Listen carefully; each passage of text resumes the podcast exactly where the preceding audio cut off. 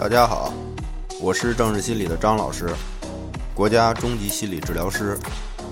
很多人表示都看过森田疗法，尤其是在开始接触的阶段，很受这种思路的吸引，因为我们一直都是积极的解决问题，接受的咨询也是分析。但随着看着森田理论越来越多，就变成了道理我都懂，但没有用。为什么学了那么多没有好，而是没有用？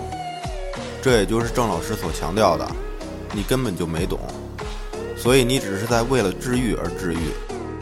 所以也就是知道的再多，也不如体悟一句。前者是理论，而后者是创造性的，所以不在于你知道多少，而是一旦领悟，便是治愈的开始。